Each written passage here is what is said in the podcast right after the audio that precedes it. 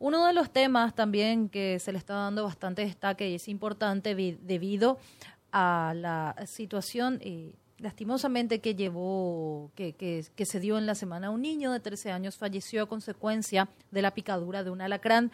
El niño aparentemente recibió en tiempo y en forma eh, la atención, pero de igual manera, eh, debido a su situación, eh, primeramente un niño, la picadura de, una de un alacrán bastante venenoso, bueno, todo eso sumó para que lastimosamente se complique la salud del niño y terminó falleciendo en la jornada del miércoles al respecto y por supuesto de otros temas también queremos conversar con el director del Hospital General Pediátrico Niños de Acostañú, el doctor Héctor Castro. Así es que ya lo saludamos y le agradecemos que nos haya atendido también bien temprano. ¿Cómo le va, doctor? Muy buen día. Buen día, Angélica. Buen día para Benjamín, para toda la audiencia. Muchas gracias a ustedes.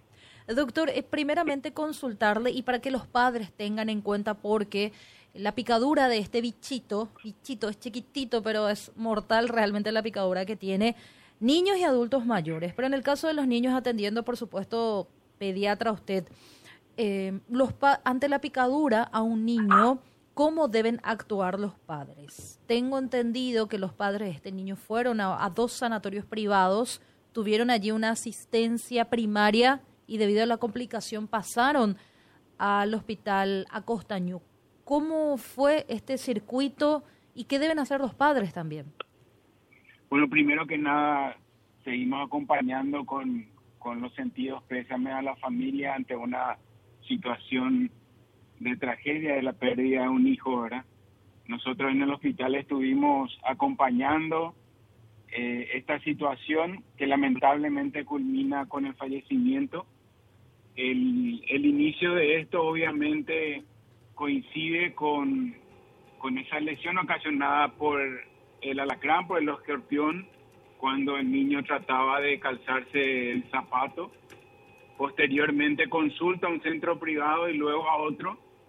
Es así que él empieza a sentir molestia en el dolor de la lesión, náuseas, vómitos. Se administra el suero antitoxina o antiveneno en el tiempo correspondiente. Eh, posteriormente la evolución lastimosamente fue empeorando con signos y síntomas que afectaron el pulmón en, en funciones vitales y así también el sistema nervioso central, con lo cual posteriormente y para confirmar el dato más lastimoso, el de la pérdida de actividad eléctrica del cerebro, se deriva al hospital pediátrico. En nuestro hospital ingresa también a la terapia intensiva con la vigilancia de los terapistas y los neurólogos, se corrobora con signos clínicos, con electroencefalograma, ya hecho también en el sector privado, y imágenes que marcaban una ausencia del flujo sanguíneo, con lo cual, y todo esto acompañado con la comunicación a, a los padres, eh, se culmina lamentablemente confirmando el diagnóstico de muerte encefálica. Dentro de toda esta situación tan lamentable, los padres, eh, con un enorme gesto de solidaridad también, ahí deciden hacer la donación de los órganos.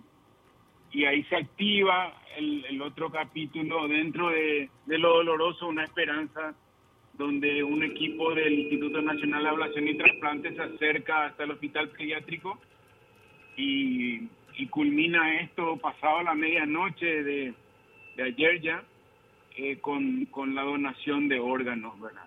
Como reflexión, por lo que me preguntaba Angélica, a todos los padres, este es el tiempo en que empiezan a aflorar eh, los alacranes y escorpiones. Tiene mucho que ver con la temperatura con que ellos buscan también un lugar con menor luminosidad, un poco más fresco, un poco más este eh, con mayor humedad y sobre todo buscando alimentarse porque ellos se alimentan de cucarachas.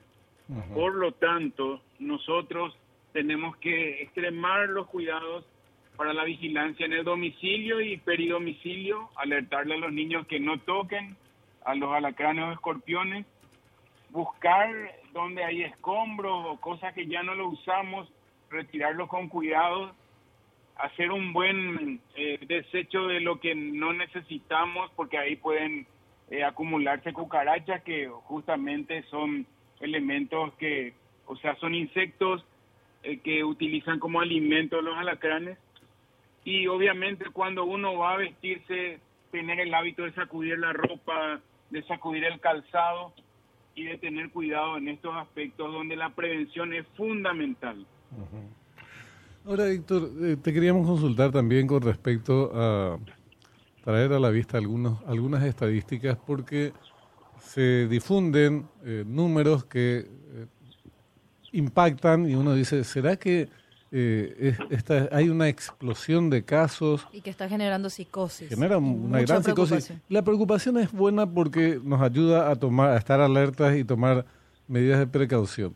Pero para dimensionar correctamente el problema que enfrentamos, eh, ¿qué dicen las estadísticas? ¿Son casos en cantidades similares a años anteriores o hay un aumento de los mismos?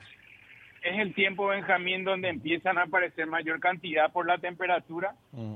Eh, es el tiempo también donde tenemos que tener en cuenta que los niños están con mayores actividades. Eh, esto no es que empeoró en número, eh, nosotros consideramos que, que esta situación lamentable hizo que muchos padres vuelvan a tener conciencia de lo que es la prevención. Mm. eso, eso también para nosotros es importante respaldarle con números, o sea, con datos fidedignos. En nuestro hospital habían ingresado en consulta alrededor de 30 niños no todos ellos fueron por alacrán, sino que fue también serpientes o incluso arañas. O sea, hay que tener en cuenta estos datos como para no alarmar, sino que ocuparnos en lo que es la prevención.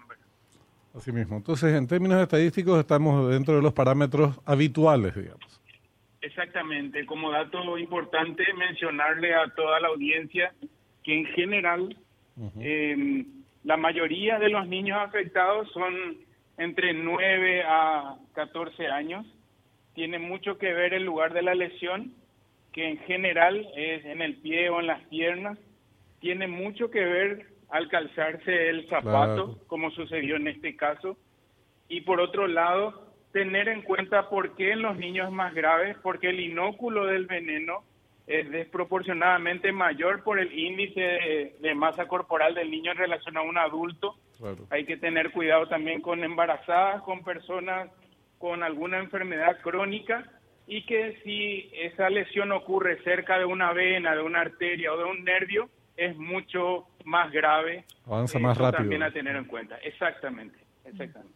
Doctor, y parece tan repetitiva esta consulta, pero ¿qué hacer ante la picadura de un alacrán? bien usted explicaba el circuito que hicieron estos padres con estos eh, con este niño. Llevaron lo, lo, trasladaron a sanatorios privados que contaban ellos con ese servicio el niño se complicó fue hasta Costañú uno cómo debe actuar qué debe de hacer porque ya escuchamos absolutamente de todo. Desde chupar la herida que lo, lo aprendimos o lo vimos en las películas hasta poner un torniquete para que el veneno no se expanda por el cuerpo eh, incluso eh, tocar la herida, es decir, tantas situaciones complicadas, pero ¿cómo uno actúa ante esta situación? Con el dolor encima, tener que buscar pensar también. Eh, el primer punto que debe considerarse como una urgencia médica desde la visión de, de la familia y de los padres, eso implica que no debemos dilatar la consulta. Ninguna maniobra va a mitigar la posibilidad de la evolución si es que nosotros no estamos ante un facultativo que nos oriente. Sin embargo, puede ser un apoyo con un paño frío, eh, de tal manera mitigar un poco el dolor. Eso mientras vamos transitando hasta el consultorio o hasta la unidad de la salud de la familia o al centro de salud más cercano. ¿Por qué esto? Porque nosotros tenemos que clasificar como leve, moderado, grave y de acuerdo a eso también instalar o no el suero. Esto es importante, no a todos se les da, porque depende de la gravedad, obviamente, del tipo de lesión, de las características del paciente y eso obviamente en el tiempo oportuno, porque si llegamos tarde tampoco sería tan efectivo. Entonces, como línea general, la recomendación más importante, además de la prevención, es la consulta precoz. Importante. Doctor, le agradecemos. Tenemos varios temas en agenda para, para conversar con usted, ya en su carácter de pediatra también. Y bueno, muchísimas gracias y lo vamos a buscar en cualquier momento.